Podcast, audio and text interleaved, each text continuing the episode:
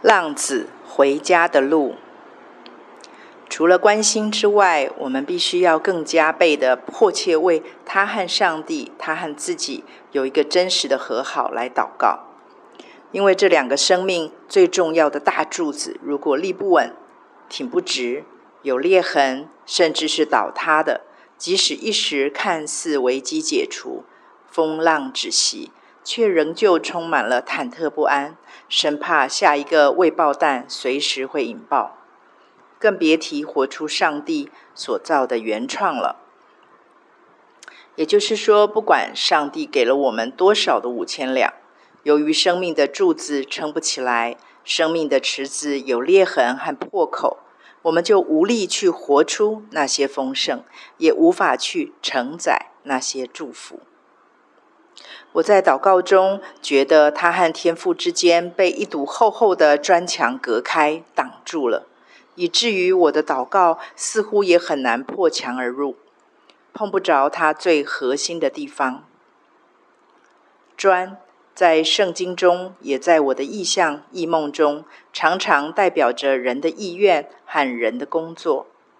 也就是这堵砖墙是他从小到大。一块一块自己砌起来的，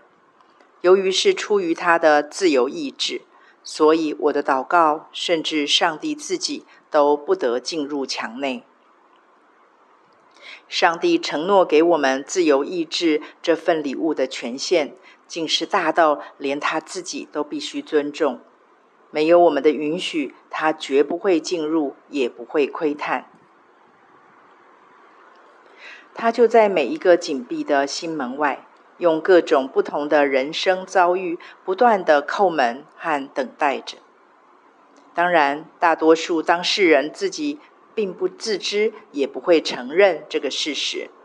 甚至可能会很生气。我这样说，这就是魔鬼最狠毒之处。他借着许多他听过的、看到的、感受到的关于神的二手资讯。而这些资讯大多数是来自于不完全的人。魔鬼坏不坏？用借刀杀人的方式，让我们这些自认为努力在彼此相爱的人互砍互伤之后，再把后果嫁祸给神，拼凑出来一个根本与事实真相完全不符合，甚至是抹黑的上帝。这个山寨版的上帝，就好像以色列人当初造的金牛犊一般。他们也称那个人手所造的金牛犊是耶和华，但是心里面却充满了对神的误解，而导致的疏离。我觉得他心中那堵跟神之间的砖墙之所以会这么高又这么厚，就是它里面仿佛有一个完全失真的上帝形象。他误把身边的基督徒和教会组织里不完全的人与完全的上帝之间画上了等号。他对神是尊敬的，但也是疏离的，而且他不屑任何的人，包括他自己。虚伪的为了得好处而向神求的行为，所以他极有可能无法真正的向神祷告。他也抗拒去读神的话。因为他认为那是人为的说教，因此他也极有可能没有办法真正的去接触神的话。想想看，魔鬼成功的砍断了他与上帝之间的两大联络方式，为了就是要孤立、隔绝他，然后利用他的记忆力，也就是二手资讯，和想象力，也就是自己的分析推测。来捏造出一个人手所造的神，和一套他永远达不到自创的超高标准的伪神学。他心中多么渴望能够摆脱宗教律法的枷锁，拥有一个真正的自由。而我祷告中深深感受到，他好想好想要自由啊！而魔鬼就狡猾的利用他的渴望。让他为自己筑起了一道高墙，阻挡和拒绝所有他不屑和抗争的不自由、伪善、虚假。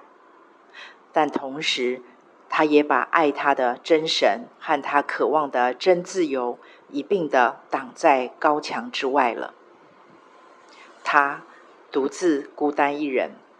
被自己筑起来的高墙完全困住了。他拼命的冲撞，试图脱困。我们所接收到的愤怒、抱怨、苦读、情绪失控、性格不整合，甚至某种程度的自我伤害，这些浮现出来的现象，都是他误以为困住他的，是外在的人事物，是过去的际遇，是他有志不能伸、有梦不能圆的遗憾，是他觉得沉重的责任。是各种他觉得自己无法胜任的角色，越挣扎他就越困惑，越冲撞他就越挫败，因为任何一个人都无法自己把自己赶逐出去，因为那个他想要挣脱逃离的，根本就是受伤之后表现不好的自己。这一切的起因和根源就是浪子离了家。他在外面，也就是世界，飘荡流浪，散尽家财，家财吃尽苦头，觉得自己把一切都搞砸了，自己是一个一事无成的人。铺天盖地而来的恐惧感、疑惑感、不安感、灰心感、失望感、孤单感、无助感、彷徨感、不平感。失败感让他就像个快要灭顶的人，几乎无法呼吸。他每一次的再失控、再暴走、再逃开，其实都是他里面的人在呐喊、在呼救，神全都听见了。神也一次又一次的伸手救拔，一直到如今。圣经说：“让我们里面的人刚强起来。”就是在告诉我们，如果我们里面的那个人没有被上帝医治、释放和恢复，我们外面的人就肯定会落入汗流满面才得糊口。创世纪三章十九节，这个罪的网罗和循环当中，辛苦甚至痛苦的再浮再沉于这个短暂的今生。我们这些神的孩子过得不好。我们的父神就会忧心伤心，而这正是魔鬼最希望看到的。他最痛恨看到人跟神和好，所以他竭尽所能的搞破坏，因为他非常明白，甚至比我们都清楚，一旦人跟神和好之后，所带来的将是美好的连锁反应，也就是人将会跟自己和好。里面的人和外面的人整合了，人将会跟所有的其他人和好，也就是各种亲密关系的修复和恢复。这个一连串的和好以及恢复，是上帝最大的喜悦和满足。与神为敌的魔鬼岂会轻易放开那些被他的谎言耍得团团转、掐得紧紧的、欺负得死死的人？让他们清醒过来，起来荣耀神呢？因此，魔鬼会想尽办法阻止他这个人进入和明白一切的真理，因为这是他回家唯一的路。唯有主耶稣是道路、真理、生命。圣经告诉我们，魔鬼也信神，却是战惊。因为魔鬼清楚知道，如果真理一旦启动了一个浪子的里面，醒悟过来，我要起来，一直到于是起来，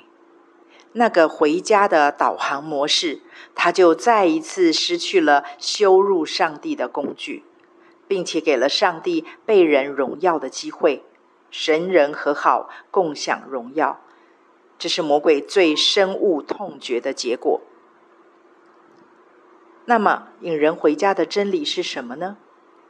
其实我们耳熟能详的福杯满溢，就是其中一个引路柱和指路碑。因为这个祝福的背后，充满了天父好想、好想、好想把他自己给我们的为父的渴望。这位完美完全的天上父亲，不同于地上的父亲。希伯来书十二章生动真实描述了天上的父亲和地上的父亲之间天差地的分别。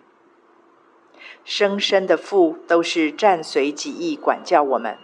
唯有万灵的父管教我们，是要我们得益处，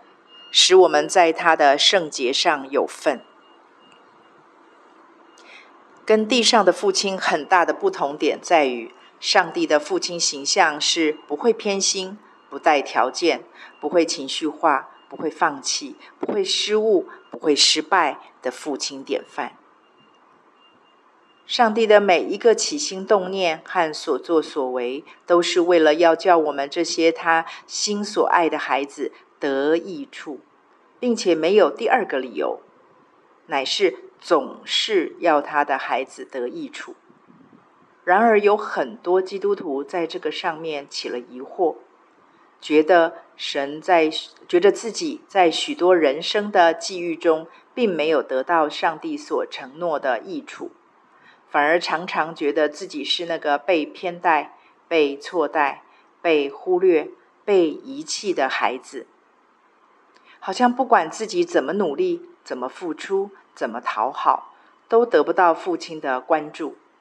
就更别提觉得自己是那个被上帝所爱、所祝福的孩子了。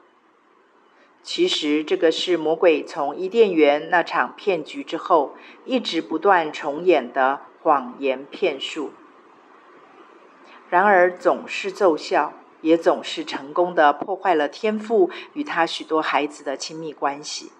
魔鬼的诡计骗术之所以能够屡试不爽，成功率之高让人讶异。其中最主要的原因有两个，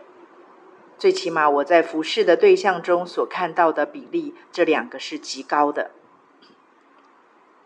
第一。地上不完全的父亲形象扭曲了、破坏了、覆盖掉了天上的父亲形象。当地上的父母用他们自认是对的和好的方式去爱他们的孩子的时候，由于这爱受限于他们自己本身就是不完全的，以至于给出来的爱不仅仅达不到与他们的付出等同的回应和结果，甚至极有可能。反而成了魔鬼利用的工具，以爱之名一把抢走了孩子生命和人生的方向盘。理由是怕孩子做不好，怕孩子做不够，怕孩子不足，怕孩子不能，怕孩子受伤，怕孩子失败，就使自己摇身一变，从帮助孩子的角色变成了帮孩子做的角色。爱的初衷却成了压伤心爱孩子的重担。这些是我从服侍年轻孩子身上和自己教养孩子的错误当中领悟的。学费很贵，所以印象深刻。第二，因为明明上帝说他这位万灵的父的管教不同于我们生身的父的管教，前者。也就是天父管教的目的和终极目标是要我们得益处，而后者，也就是地上的父亲，则是受制于自己的不完全和有限，而只能暂随己意的管教，也就是并不能确定自己的管教是否能够让孩子得益处。魔鬼就藏在细节里，由于魔鬼是世界暂时的王，所以他可以支配他要给谁好处。也就是听他话的人，就很有很有可能很有机会可以得到世界上的资源。不论是不是基督徒，我想应该都希望自己是那个被祝福的，也就是得好处的。然而，父神承诺我们的益处，却完全跟我们预期的好处是两码子事，因为。父神特别强调了，他要我们得的益处，将会使我们在他的圣洁上有份的那种益处。这样一来，人的期待和神的承诺之间就有了明显的落差。魔鬼岂会错失良机呢？魔鬼当然会见缝插针的在人的耳边挑拨离间，在人的心里大做文章，让神的孩子误会神，最终也得不到神要把他自己给我们的美好礼物。最后，魔鬼就得意的笑看这个他一手操弄出来的杰作。一个一个原本应该被天父抱在胸前怀揣，放在膝上摇弄，跟他亲到不行的心肝宝贝、掌上明珠，因着对神的误解和对真理的无知，离爱他们的神远远的，甚至怕神，甚至生神的气。父亲的心难以回转向儿女，儿女的心也难以回转向父亲。这就是魔鬼最大的诡计，也是上帝最深的痛。我花了一天的时间，一面祷告，一面寻求，在圣灵的引导和感动下，写了这么长的一段话。